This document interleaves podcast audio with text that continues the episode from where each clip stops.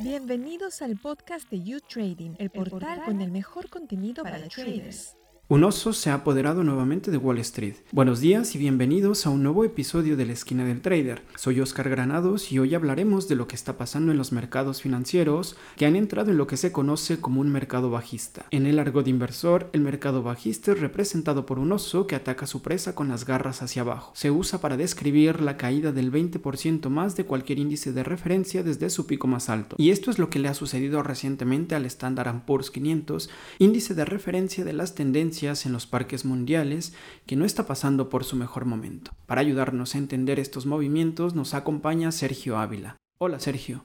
Hola, ¿qué tal? Muy buenas. Sergio es analista financiero. Sergio, ¿qué está pasando en los mercados financieros? Bueno, pues eh, lo que hemos tenido ha sido un movimiento muy fuerte de subida desde abril de 2020, ¿no? cuando los bancos centrales pues, eh, empezaron a inyectar dinero eh, por la crisis del coronavirus. Tuvimos una fuerte, fuerte shock entre eh, febrero y marzo del año 2020, por el, porque bueno, los mercados, los inversores empezaron a anticipar que el crecimiento económico se podía ver eh, impactado negativamente por los cierres económicos que traía una pandemia mundial como fue la de coronavirus.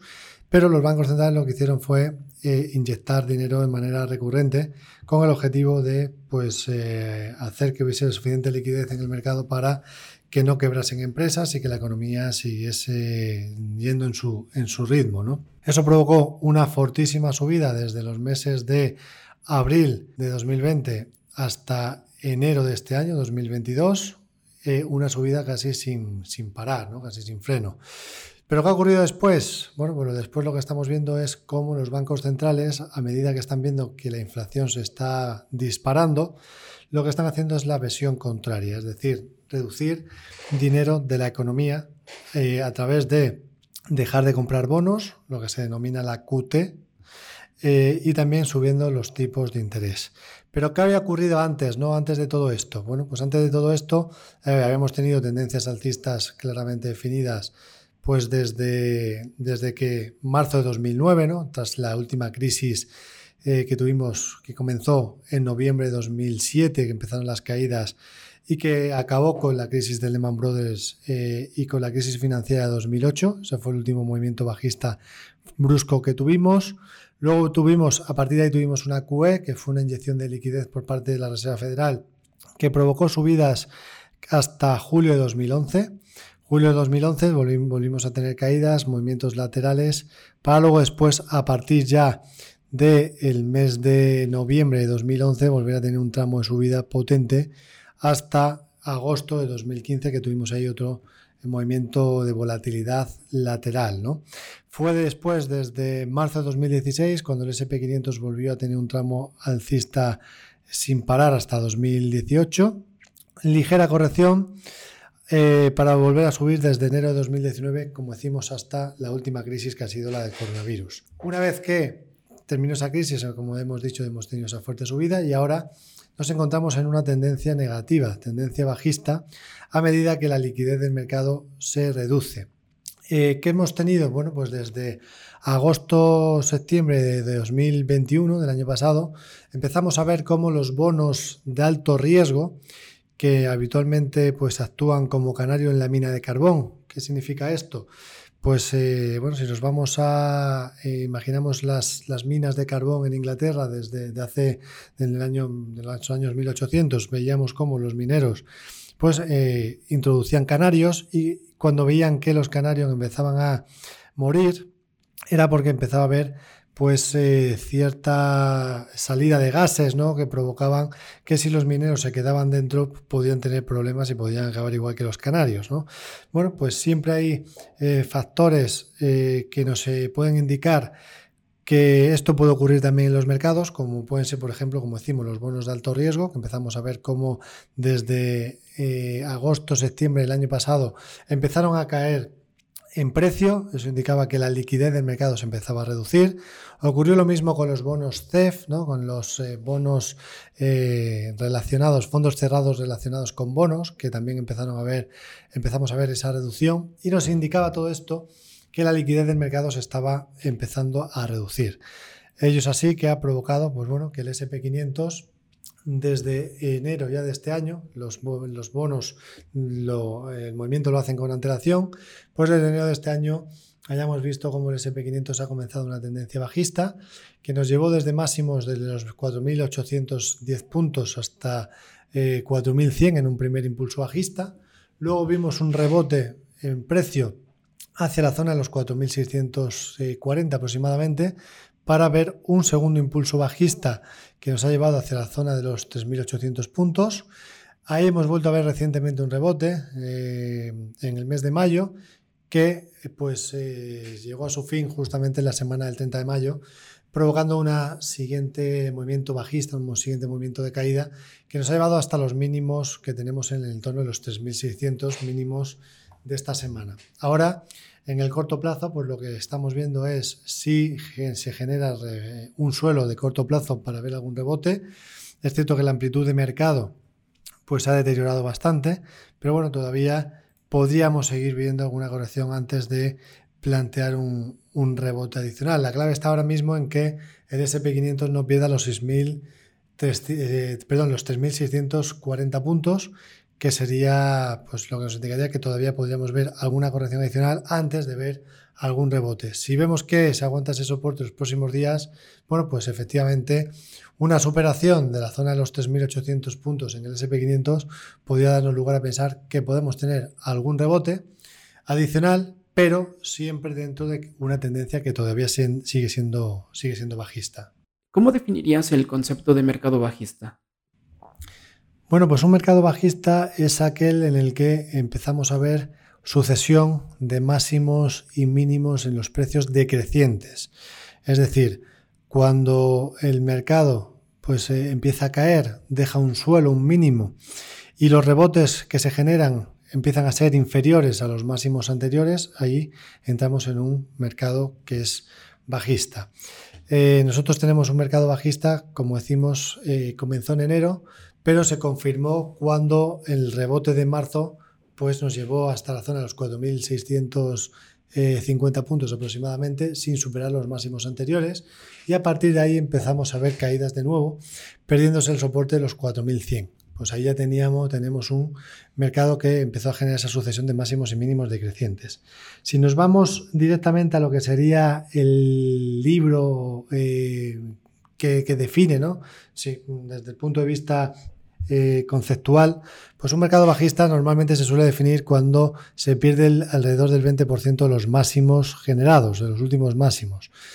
Pero bueno, yo creo que mm, podemos anticiparnos a eso eh, a, través del análisis de la liquidez del mercado y de, y de análisis justamente y puramente técnico. Y podemos pensar que en el momento en el que hay una sucesión de máximos y mínimos decrecientes ya estamos en un entorno bajista. Pero, pero bueno, a nivel teórico sería eso, que desde los máximos se pierde un 20% o más. Sergio, ¿qué implicaciones tiene esto para los inversores? Bueno, pues los inversores eh, habitualmente comprenden ¿no? y entienden que la mayor parte del tiempo el mercado tiende a subir, porque la economía pues eh, tiende a crecer de manera consistente cuando las condiciones para ello pues eh, lo permiten. ¿Qué ocurre? Que hay ciertos momentos, eh, ciertas situaciones en los que los inversores empiezan a anticipar que pueden venir problemas económicos, que esos problemas económicos pueden conllevar a un menor consumo ¿no? por parte de las familias, que ese menor consumo provoque un menor crecimiento de los beneficios empresariales y que por lo tanto los beneficios empresariales futuros se reduzcan o no crezcan tanto. Eso genere también eh, a posteriori mayor desempleo y que por tanto pues ese círculo de una menor actividad económica pues se sigue generando a posteriori pues menor eh, beneficios y por tanto pues se entra en una espiral negativa económica. Cuando eso ocurre los inversores pues empiezan a descontar que eh, la valoración que tiene la empresa con respecto a los beneficios esperados pues quizás ya ha estado demasiado elevada y empiezan a vender las acciones eh, considerando que esas valoraciones tiendan a eh, pues irse hacia lo que realmente tendría que ser en base al contexto económico. Entonces, ¿qué pasa cuando estamos en un mercado bajista? Los inversores pueden eh, hacer, lo que pueden hacer es cubrir sus posiciones. Es decir, si aquel inversor considera que a largo plazo una compañía va a seguir manteniendo su buen hacer, ¿no? Que va a seguir creciendo en cuanto a beneficios, pero en momentos puntuales, ante una posible crisis económica o ante esa idea ¿no? que tienen los inversores de que pueden venir problemas, pues lo que puede hacer es cubrir sus posiciones. ¿Cómo se cubren las posiciones? Pues se cubren a, través de productos derivados en los que uno hace, invierte a la baja. De manera que pueden mantener sus posiciones alcistas de largo plazo intactas y mientras que cae el mercado, pues aprovecharse de los movimientos bajistas para cubrir la posición y no perder tanto de lo que podrían perder en el caso de que, de que no tuvieran esa posición cubierta.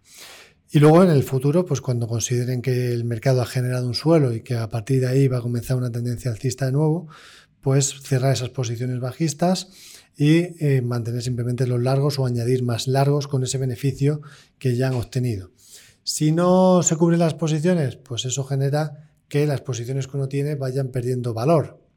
y normalmente, bueno, si, la, si el beneficio futuro se sigue siendo positivo en las empresas normalmente pues no pasa nada tener las posiciones abiertas a largo plazo, pero puede ser que esa empresa empiece a deteriorarse y empieza a generar a futuro, empieza a anticipar el mercado que no va a tener esos tan buenos beneficios.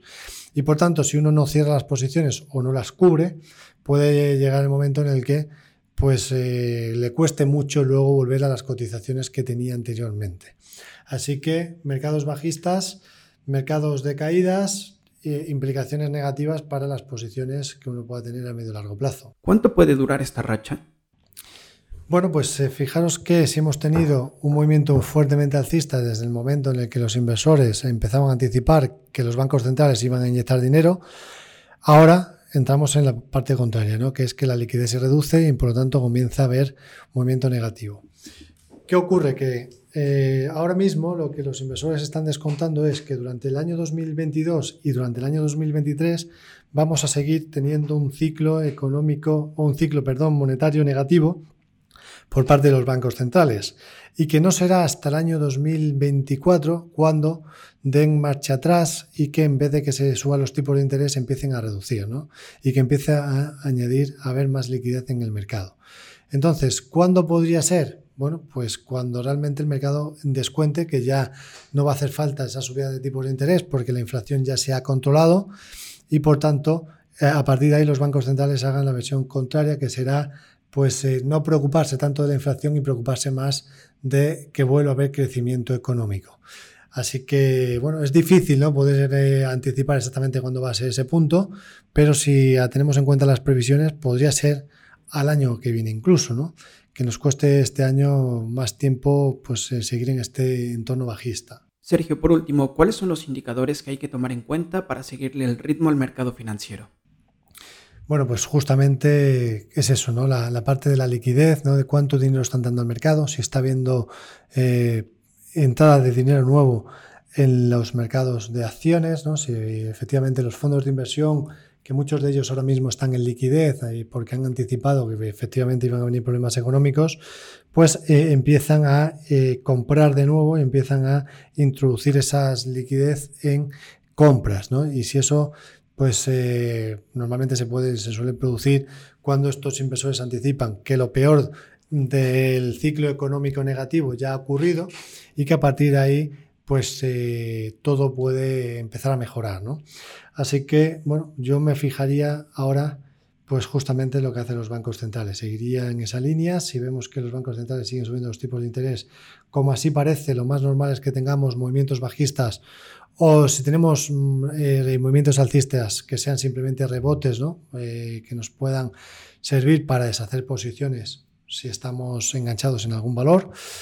Y luego, a partir de, como ya digo, cuando consideremos o pensemos que lo peor de la crisis económica, si entramos en ella, lo peor de este impacto negativo en el crecimiento económico pase, que pueda ser quizás a partir del año que viene, eh, pues a partir de ahí empezar a ser más optimistas en renta variable cuando ya todo lo peor haya pasado. O, estemos anticipando que en seis meses vistas todo lo peor pudiera, pudiera pasar. Con lo, con lo cual, de momento, pues nada, hay que ser pacientes. Muchísimas gracias por el tiempo, Sergio. Muchísimas gracias, ha sido un placer.